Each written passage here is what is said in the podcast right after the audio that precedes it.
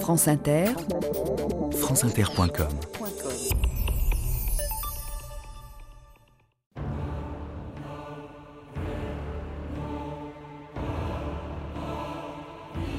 Par ses vertus, pour sa bonté, le lard a forgé ma santé, et je dois en vérité plus au port qu'à la faculté.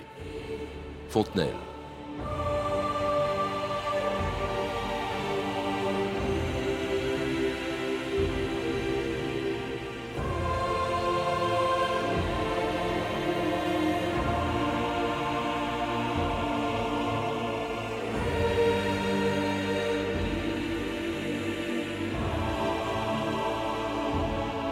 2000 ans d'histoire.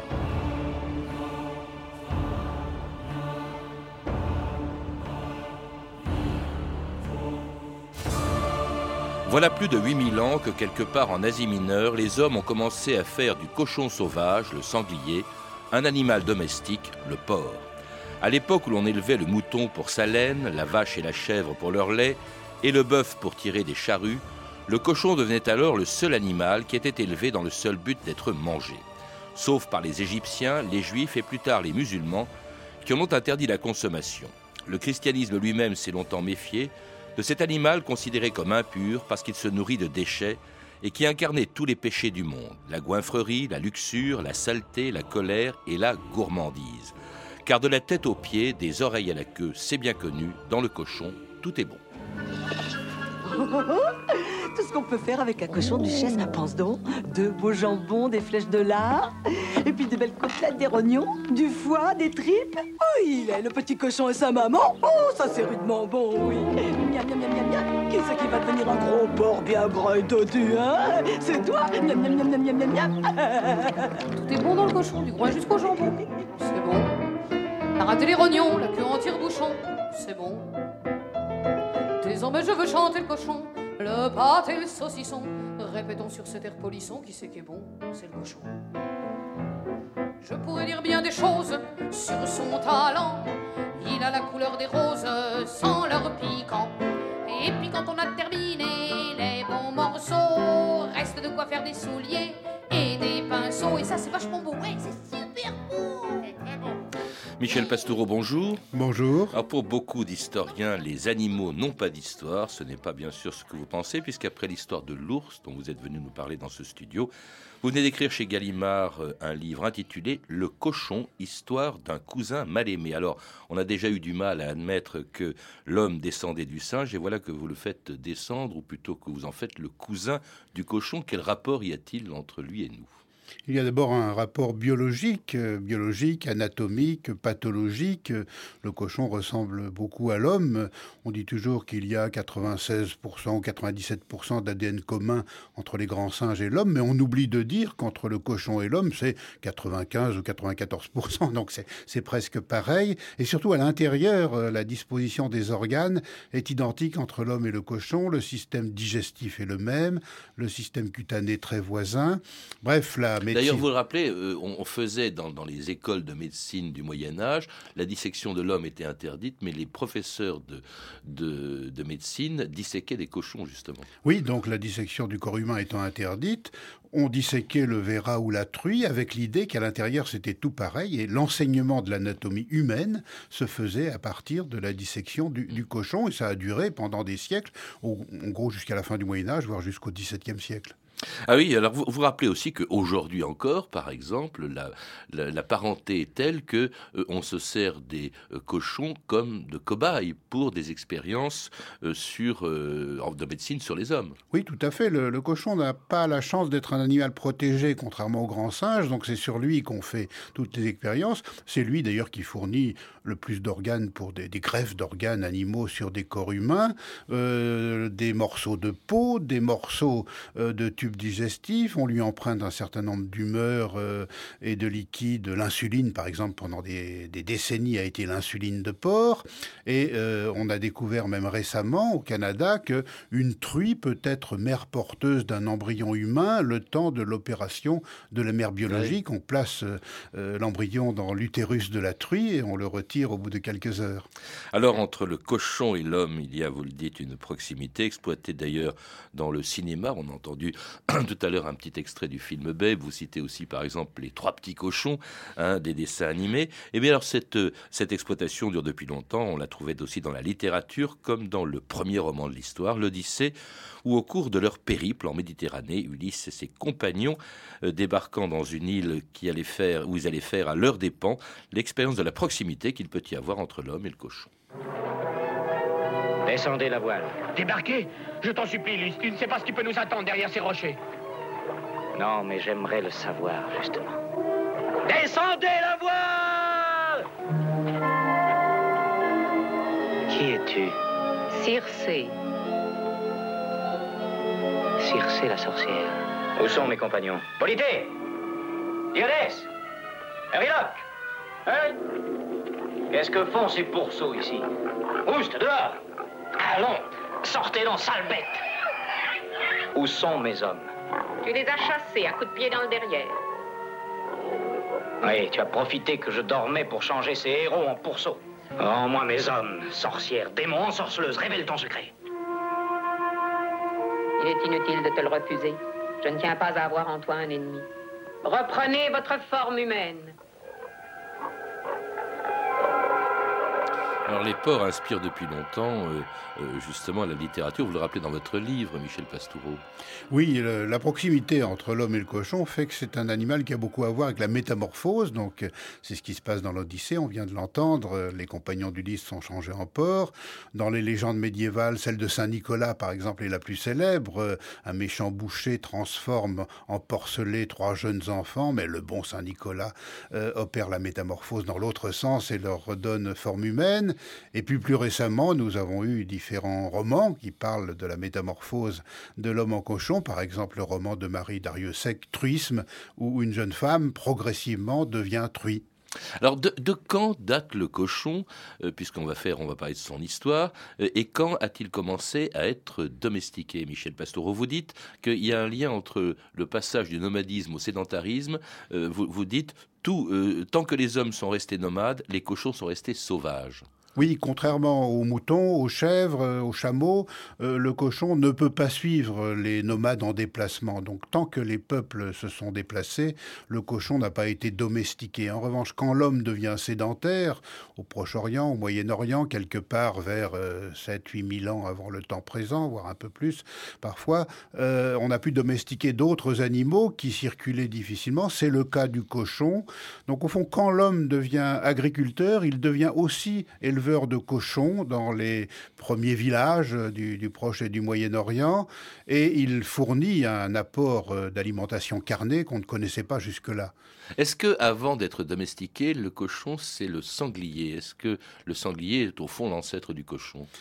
On l'a pensé euh, pendant des siècles, on pensait que le cochon domestique descendait du cochon sauvage, le sanglier. Aujourd'hui, on en est moins sûr et les, naturalistes pensent plutôt qu'ils ont un ancêtre commun, euh, dont on a retrouvé quelques traces, non pas au Moyen-Orient, mais plutôt en Chine. En tout cas, ils sont complètement parents, ils sont interféconds, ils sont conspécifiques, comme dit euh, la zoologie.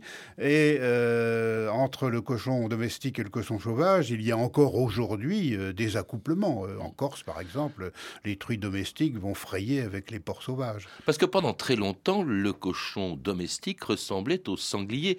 Vous le rappelez, j'étais étonné de l'apprendre d'ailleurs en vous lisant, Michel Pastoureau, euh, le cochon n'est devenu rose, si je puis dire, qu'au XVIIIe siècle. Il était noir avant. Avant, il est noir, il est gris, il est roux, il est brun, il est tacheté, mais il n'est pas rose de ce rose qui nous est familier et qui n'apparaît en Europe qu'à partir du moment, au XVIIIe siècle, où on croise les races européennes avec des races asiatiques pour améliorer la production de viande ça donne ces cochons blancs, roses. Ils ne sont pas tous comme ça. Aujourd'hui, il y a encore des cochons noirs, mais majoritairement, ils sont de, cette nature. Euh, je peux raconter une anecdote amusante. J'ai pas souvent été conseiller historique d'un film dans ma vie, mais je l'ai été pour Le nom de la rose de Jean-Jacques Hano, qui à un moment met en scène des cochons et des paysans.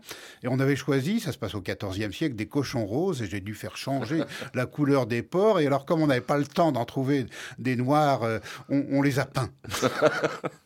Alors, cela dit, bon, quand on les a domestiqués, c'était pas pour rien, c'était pour donner de la viande essentiellement, contrairement à d'autres animaux qu'on utilise le plus souvent, euh, les, moutons pour leur laine, euh, euh, les bœufs pour tirer des chariots, pour tirer des, charrues. mais alors, il a effectivement un intérêt, vous le rappelez, il y a deux intérêts dans l'élevage du cochon. Il est facile à nourrir, il mange n'importe quoi, et même très souvent des déchets, ce qui a donné une fâcheuse réputation, et il se reproduit très vite aussi. Oui, la truie est une mère extrêmement féconde euh, qui peut avoir plusieurs portées euh, dans la même année et les jeunes truies à leur tour euh, sont mères extrêmement tôt. Donc le, cochon est un animal extrêmement fertile et comme vous l'avez souligné, il mange à peu près n'importe quoi. Donc élever un cochon, c'est quelque chose qui est relativement facile et qui évite de manquer d'alimentation carnée. C'est pour ça que tous les agronomes, entre guillemets, à telle ou telle époque, recommandé l'élevage du cochon. Hmm. Ben, parmi eux, il y en a un homme, il y a un homme qui est, qui est plus connu pour avoir construit des forteresses que pour s'être intéressé aux cochons, et pourtant il s'y est intéressé, c'est Vauban qui avait calculé qu'à raison de 12 porcelets environ par truie, il avait calculé qu'en 10 générations, une truie pouvait donner 6 400 000 descendants. Effectivement, c'est une sacrée euh, facilité de reproduction. Oui, c'est un calcul à la perrette, mais euh, Vauban, en parcourant le royaume, a vu l'immense misère de la classe paysanne, il cherche des moyens à améliorer son sort, et il voit dans le cochon euh, une possibilité pour euh, fournir un peu plus de viande à la nourriture paysanne. Et il se livre à ce calcul extraordinaire combien euh, de truies, combien de truies femelles une mère truie euh, a dans l'année, combien à leur tour ces jeunes truies ont d'enfants, etc. On arrive en effet en dix générations à plus de 6 millions de, de truies. Il y a de quoi en effet repeupler la jante porcine de tout le royaume de France au début du XVIIIe siècle. Alors il est facile à nourrir, il se reproduit vite, on vient de le dire, ce qui explique d'ailleurs aussi peut-être la réputation le cochon d'être impur, d'être sale, d'être libidineux, euh, et si bien que euh, au XVIIIe siècle, jusqu'à l'époque euh, de, jusqu'au XVIIIe siècle, eh bien à Venise, à l'époque de Casanova, eh bien on, on le considérait comme tel, lui qui aimait autant la charcuterie que les femmes. Dans le cœur de toute femme, il est une place pour un animal de compagnie. Chiens et chats leur procurent réconfort et affection. Mais combien d'hommes savent que l'animal que les femmes d'aujourd'hui apprécient le plus pour son intelligence est le porc. Casanova s'est procuré un porc. Casanova a conduit le porc chez les Paprizio. Quelqu'un pourrait-il nous expliquer cela? Hmm, Paprizio, l'empereur du lard, le magnat du cochon. Nous sommes ici pour châtier la licence criminelle et l'hérésie. S'il y a du bacon là-dessous, je n'ose imaginer les abîmes de dépravation que nous allons découvrir à Venise.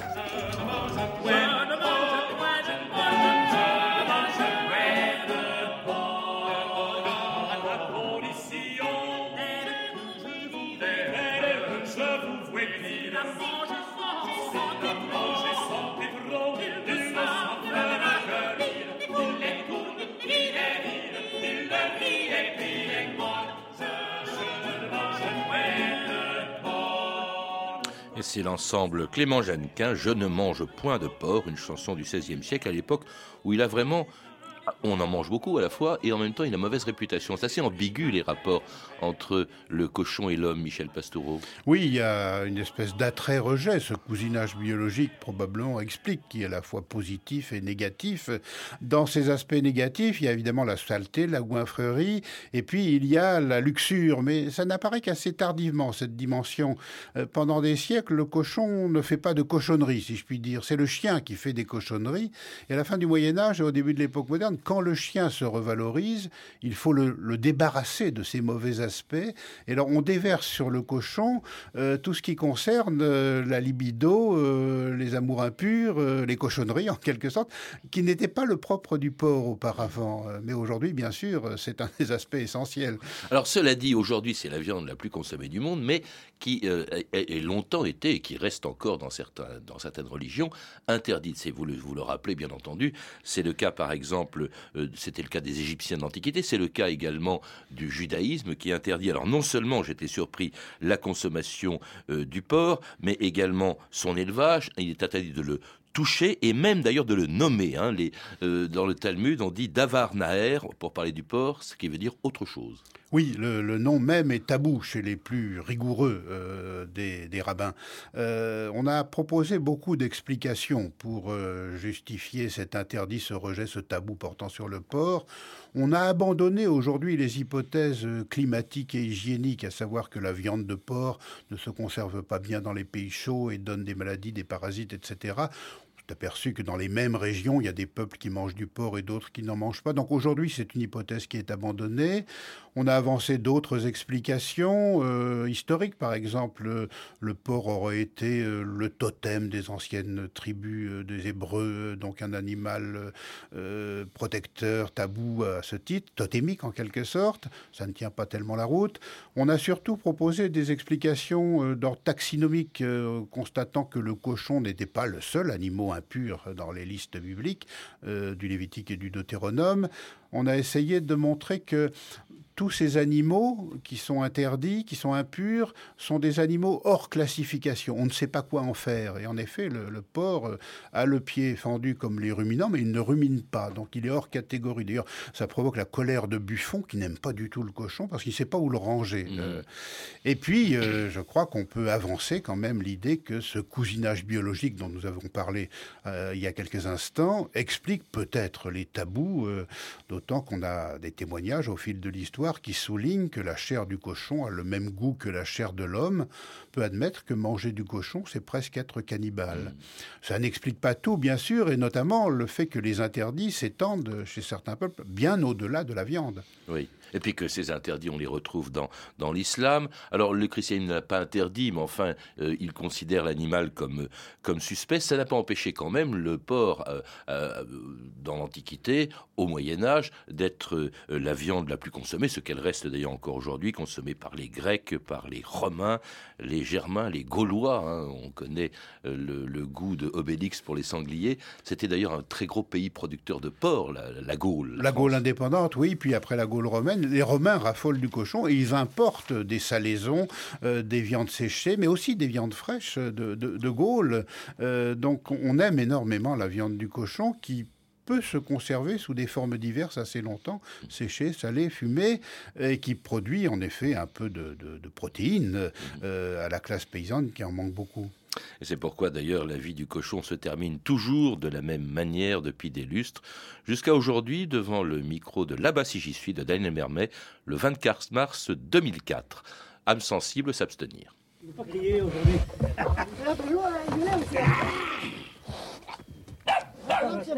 Allez. Bon, oui. Donne le couteau, derrière mon main parce que je parle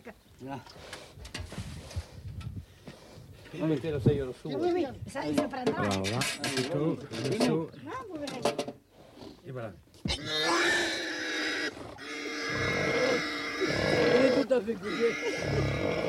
Ah, le sang coule dans la seille, dans le seau. Et il faut connaître remue très très vite pour pas que le sang coagule. Il y a 5 litres de sang à peu près dont on fera le, le boudin. Il y a 5 hommes qui tiennent le, le porc par les pattes corde autour des pattes, corde autour du, museau, et on le tient aussi par les oreilles. La vie d'un cochon est d'une tristesse épouvantable. Il finit en boudin en andouillant saucisson.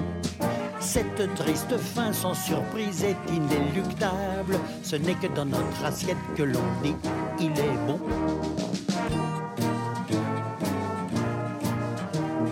Et oui, tout est bon dans le cochon, il, ne reste rien, littéralement. Il ne sert pas d'ailleurs seulement à produire euh, euh, des charcuteries, mais euh, même, vous le rappelez, Michel Pastoureau, avec sa soie, on fait des, des pinceaux ou des brosses. tout, tout sert, tout est utilisé dans le cochon. Il ne reste rien après sa mort. Même ces os, hein, pendant des siècles, on a fait de, la colle avec les os de cochon, ce qui explique que l'archéozoologie ne trouve pas beaucoup dans le sol d'os de cochon, contrairement aux autres animaux domestiques, ce qui a fait croire à certains historiens que à telle époque ou en telle région, on mangeait moins de porc que de mouton, par exemple. Mais non, dans le cochon, tout est bon, donc il ne reste rien. Euh.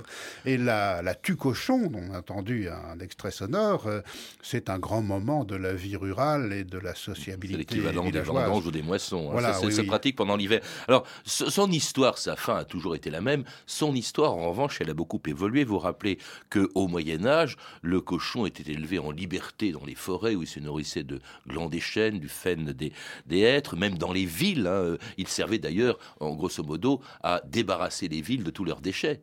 Oui, le cochon joue le rôle des boueurs euh, dans les grandes villes d'Occident jusqu'à des dates avancées. À Naples encore, euh, au début du XXe siècle, les autorités municipales interdisent la divagation des porcs et ces interdictions sont répétées, ce qui prouve qu'elles ne sont pas respectées. Ce faisant, le cochon gyrovague occasionne des accidents, peut-être plus que n'importe quel autre animal. Bah, il y a le fils d'un roi de France. Voilà, le fils d'un roi de France, euh, et pas n'importe lequel. Le fils aîné du roi Louis VI le Gros est mort en 1131 d'une chute de cheval provoquée par un porcus diabolicus, nous disent les chroniqueurs. Ça a complètement changé le cours de l'histoire de France. C'est le cadet qui est devenu roi, c'est Louis VII, qui n'était pas du tout préparé à son métier de roi. Et le règne de Louis VII, mariage malheureux avec Aliénor, croisade manquée, etc., euh, a été un règne qui a euh, donné la primauté au roi d'Angleterre sur le roi de France. Donc ce porcus diabolicus, il a un peu infléchi le cours de l'histoire en 1131. Il a peut-être fini chez le charcutier. Euh, dites-moi d'ailleurs, le charcutier, euh, c'est aujourd'hui celui qui fabrique des cochonneries, si je puis dire, en tout cas des produits du cochon. Euh, ça n'a pas toujours été le cas. Charcutier, ça vient de chair cuite. C'était des gens qui avaient le monopole de la vente de chair cuite. Ça pouvait être d'ici du bœuf. Voilà, le boucher vend de la chair fraîche et le charcutier, à partir du XVe siècle, vend de la chair cuite. Ce peut être du mouton, du bœuf et du cochon. Et peu à peu, au fil des décennies et des siècles, le charcutier s'est spécialisé dans la viande de porc cuite d'abord, et puis euh, mmh. depuis euh, un demi-siècle à peu près, il vend aussi euh, de la chair fraîche de, cochon. C'est un devenu un boucher de cochon, mais ce n'était pas le cas à l'origine. En tout cas, son histoire a changé à partir de la fin du Moyen Âge, et, jusqu'à cette époque d'ailleurs, eh bien, on voit, on, le trouve aujourd'hui dans des foires qui existaient déjà au Moyen Âge, comme à Champigny-sur-Marne. La fête bat son plein. Devant nous, une rue qui est barrée de banderoles avec des petits cochons en carton qui pendent, car aujourd'hui, c'est un grand jour de fête à Champigny-sur-Marne. Et c'est à monsieur Bezet, président de la commission des fêtes du centre de Champigny-sur-Marne, que je vais demander l'origine de la foire aux cochons. Eh bien, madame, cette fête est très ancienne. Elle date de 1564 et elle avait été, par lettre patente du roi Charles IX, organisée. Et ces seigneurs, à cette époque-là, avaient organisé une espèce de foire. Et à cette époque-là, c'était des cochons que l'on vendait. Tous les gens de la campagne qui venaient de Brie-sur-Marne, euh, Chenevière, amenaient leurs cochons. Par rapport aux autres années, est-ce que l'industrie du cochon prospère? L'année dernière, tous les marchands de cochons avaient vendu absolument tous leurs cochons. Sauf les deux qui étaient réservés aux gagnants de billets de tombola. Alors c'était la fête au cochon de Champigny-sur-Marne qui date du, Moyen Âge. C'est une époque où tout change dans l'histoire du cochon. Michel Pastoureau, il quitte les forêts euh, et il va euh, désormais, il quitte aussi un peu les, villes et on va le retrouver dans les premières porcheries qui sont apparues assez tard.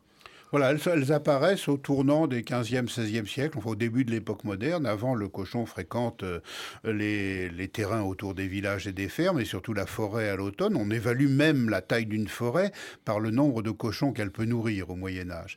Et puis, il quitte progressivement la forêt pour des raisons diverses, mais notamment liées au droit d'exploitation des forêts. Il, euh, Et à, la diminution de leur superficie aussi. Oui, bien sûr, on a beaucoup, beaucoup déboisé. Et il faut attendre la fin du XVIIe siècle pour qu'on reboise, avec Colbert en France, par exemple. Euh, donc le cochon euh, entre dans des bâtiments en dur, bien sûr, modestes au départ. Les porcheries sont en bois, sont dans la ferme, dans la cour de la ferme, en général en face de la maison du propriétaire, ce qui fait un, un, cousinage, là aussi, topographique. Et puis peu à peu, au fil du temps, ces porcheries modestes deviennent plus grandes et puis euh, dans des matériaux de plus en plus durs et modernes, ce qui fait qu'on va aboutir euh, aux porcheries industrielles. Le, sort des cochons est très inégal et presque injuste. Hein. Il y a encore aujourd'hui dans les campagnes européennes des cochons qui gambadent autour de la ferme, j'en connais en Normandie par exemple, et puis leurs euh, cousins bretons, leurs congénères bretons, eux, sont enfermés dans des porcheries industrielles où ils sont 10 pour un mètre carré et ils ne voient jamais la lumière du soleil. Ce sont des vies complètement différentes. Euh, et malheureusement, c'est le deuxième aspect qui a tendance à se développer. Et des cochons totalement différents aussi, parce que leur morphologie a évolué au cours de, leur histoire. Le cochon d'aujourd'hui ne ressemble plus du tout à celui du Moyen Âge ou de l'Antiquité. Non, le, non seulement la couleur de la robe a changé, on l'a dit, euh, à partir du XVIIIe siècle, mais la morphologie n'est plus la même. Les cochons anciens sont assez hauts sur pattes parce qu'ils bougent beaucoup, ils gambadent, ils courent même assez facilement. Les cochons d'aujourd'hui sont beaucoup plus courts sur pattes, ont des cuisses, des jambons donc beaucoup plus proéminents. Leur corps s'est allongé, certains ont l'air de, rôtis de porc sur pattes en quelque sorte.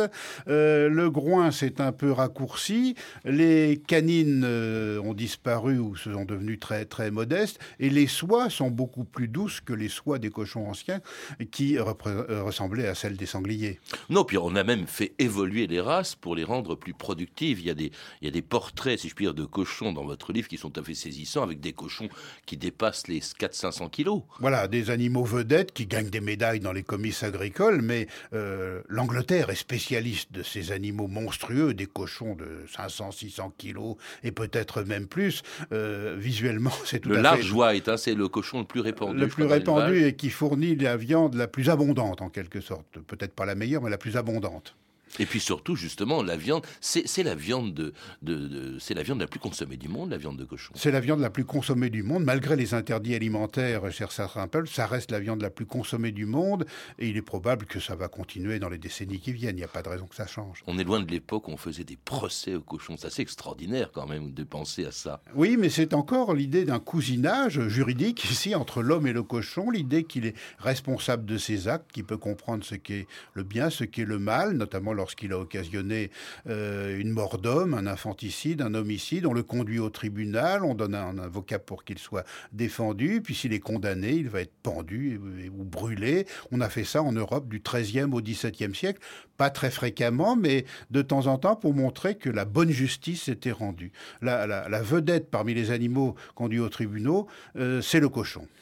Merci en tout cas Michel Postereau de nous avoir rappelé son histoire, qui est aussi celle de ses rapports avec, euh, avec l'homme. Vous le faites dans un livre dont je recommande la lecture, Le cochon, histoire d'un cousin mal aimé, qui vient de paraître chez Gallimard dans la collection Découverte. Vous êtes également l'auteur du livre Les animaux célèbres, réédité en poche aux éditions Arléa.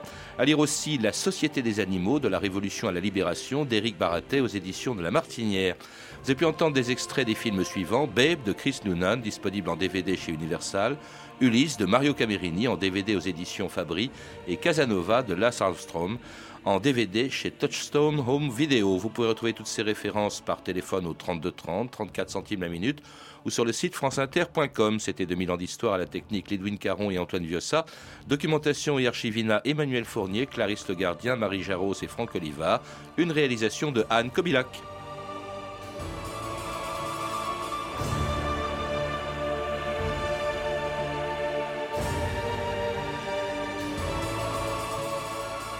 Et c'était la dernière émission en direct de la saison. Merci d'être restés fidèles et de plus en plus nombreux à nous écouter et à podcaster notre émission. Rendez-vous le 31 août prochain pour la 11e année de 2000 ans d'histoire.